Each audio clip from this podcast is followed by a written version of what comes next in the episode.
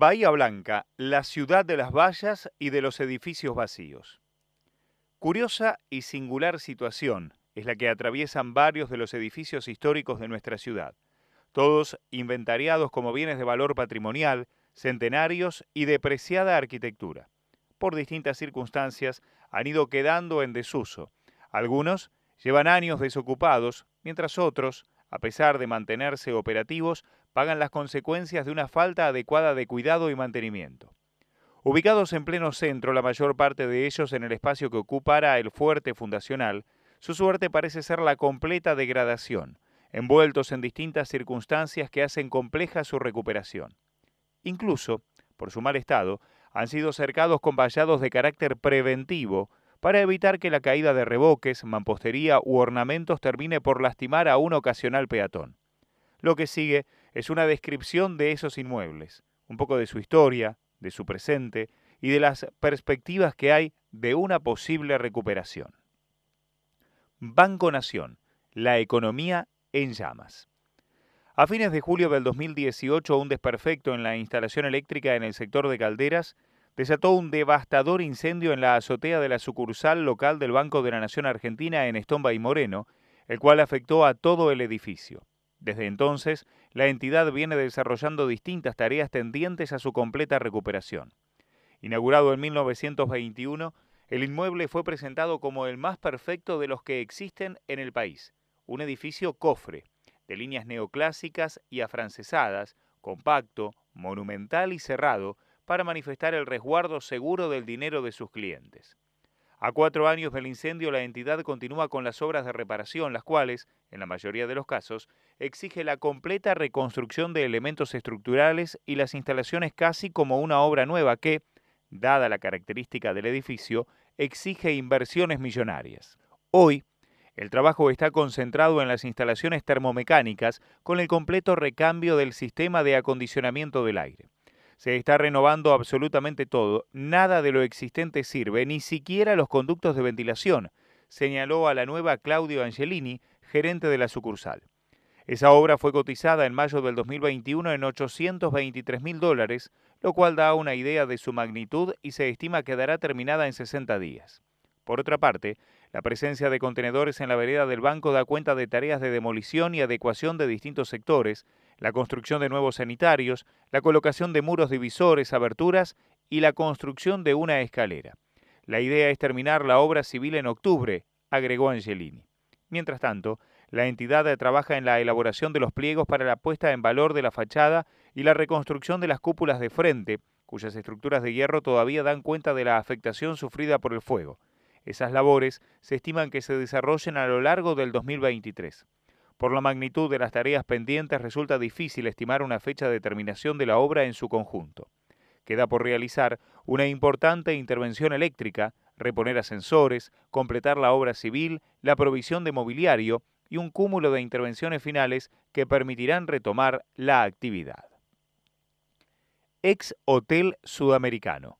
Infierno en la Torre.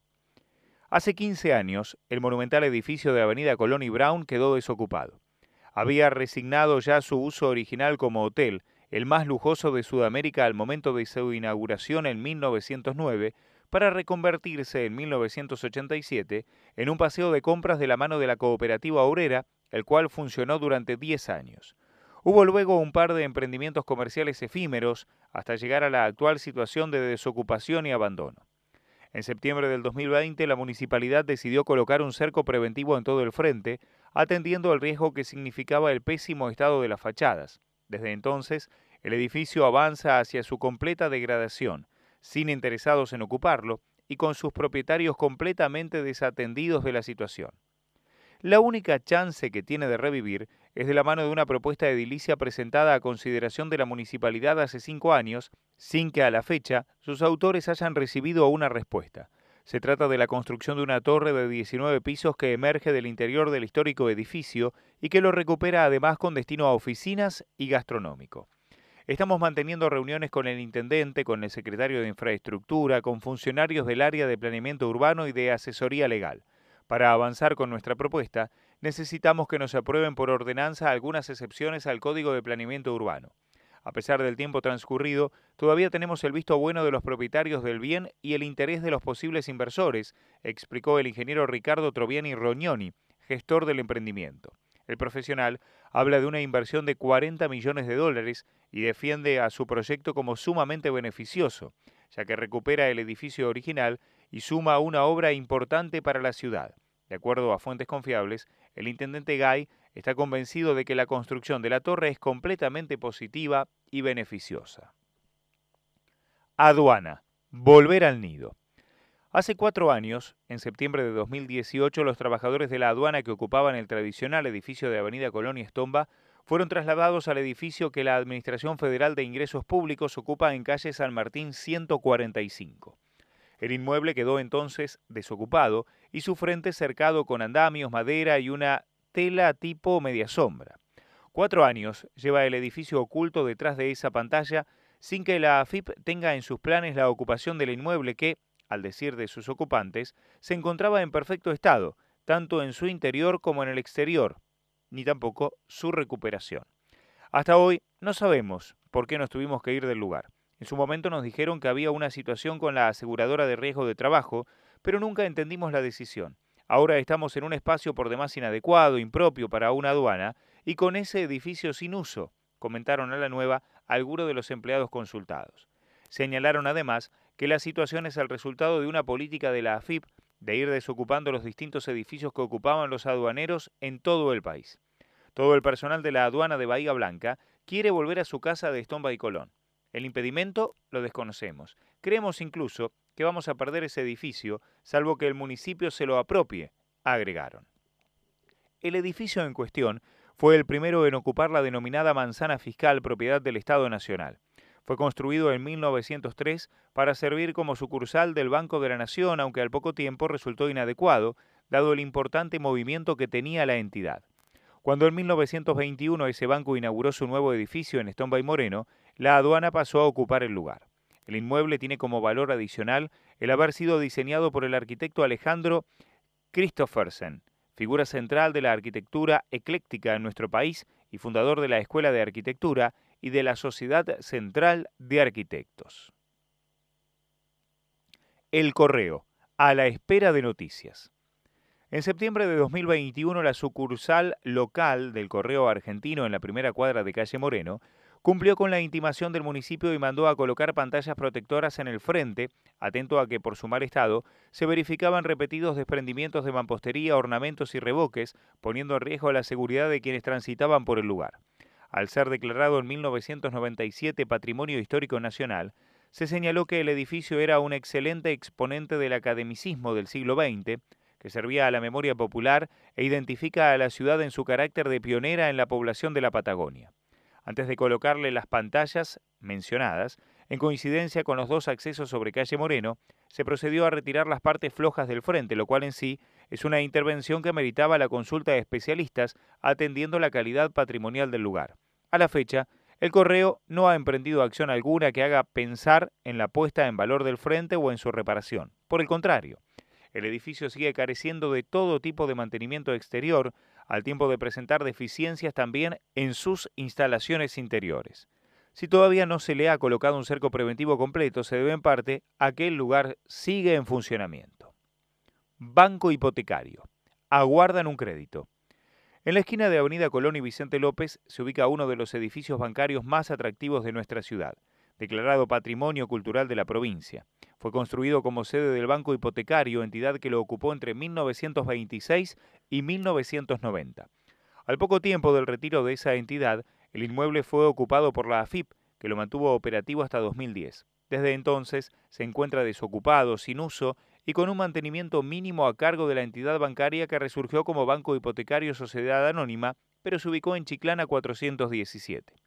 A pesar de sus 12 años sin uso, su frente se mantiene en buenas condiciones, una prueba de la calidad de los materiales y de la mano de obra de la época, en este caso a cargo de la empresa constructora de Santiago Teddy. El interior se advierte en regular estado, afectado por la presencia de palomas, con vidrios rotos y filtraciones de agua que lo van afectando del peor modo. Siendo senador nacional, el exintendente Jaime Linares presentó un proyecto para expropiarlo y cederlo a la municipalidad, aunque la propuesta no prosperó y tampoco la comuna se mostró interesada en el bien, atendiendo la importante inversión que exige ponerlo en buenas condiciones. En noviembre del 2017, el inmueble fue puesto en alquiler. La firma Baieli, a cargo de su administración, recibió algunas consultas, pero ninguna como propuesta concreta. Hace algunos meses, la inmobiliaria retiró el cartel de alquiler colocado en la puerta principal, pero el bien sigue en oferta, tanto para ser rentado como para su venta. De acuerdo a lo informado por la inmobiliaria, hoy su alquiler rondaría los 800 mil pesos, mientras que su valor de venta 3 millones y medio de dólares. Escuela número 2. Libros sí, cercos no. A fines del 2017, muchos creyeron que se avecinaba una importante obra para la ciudad al advertir el montaje de un cerco en el frente de la escuela número 2 de Vieite 51. Nada más lejos de la realidad. Era el primero de los varios vallados preventivos que irían apareciendo en el centro para evitar daños a las personas debido al pésimo estado de cada edificio. Monumento histórico-cultural de la provincia de Buenos Aires, el inmueble de calle Vieites fue habilitado en marzo de 1929, impulsada su construcción por el entonces gobernador Valentín Vergara, con vecino y ex intendente municipal. De líneas neoclásicas, con una rica ornamentación que incluye la figura de dos guerreros, se trata de una de las obras de arquitectura más destacadas de la ciudad. Lorena Misevich, presidenta del Consejo Escolar, señaló que desde esa entidad han realizado reiterados reclamos ante los organismos de infraestructura provincial para que se considere la puesta en valor del lugar. Se trata de un edificio que es patrimonio de la provincia. Nosotros no podemos intervenir en la fachada sin tener un proyecto realizado por especialistas y el visto bueno de los organismos correspondientes. Las obras que venimos realizando son en el interior del inmueble, mencionó. Al igual que los otros edificios vallados, la pantalla se convierte rápidamente en un escaparate publicitario, pese a ser una conducta prohibida y penada por ley, con lo cual el lugar se convierte en un verdadero mamarracho. Desde el Consejo lo limpiamos cada dos semanas, pero de inmediato vuelven las pegatinas, señaló Misevich. A eso se suba que, al estar el cerco alejado de la fachada, queda un espacio escondido donde la gente arroja todo tipo de desperdicios. Hemos encontrado cosas horrorosas, basura, mugre. El vandalismo es constante, detalló la funcionaria. La escuela número 2, que aloja a tres instituciones, es parte de la primera escuela pública de Bahía Blanca, creada en 1855. El edificio se llamó Centenario hasta 1947, cuando fue rebautizado con el nombre de Gobernador Valentín Vergara.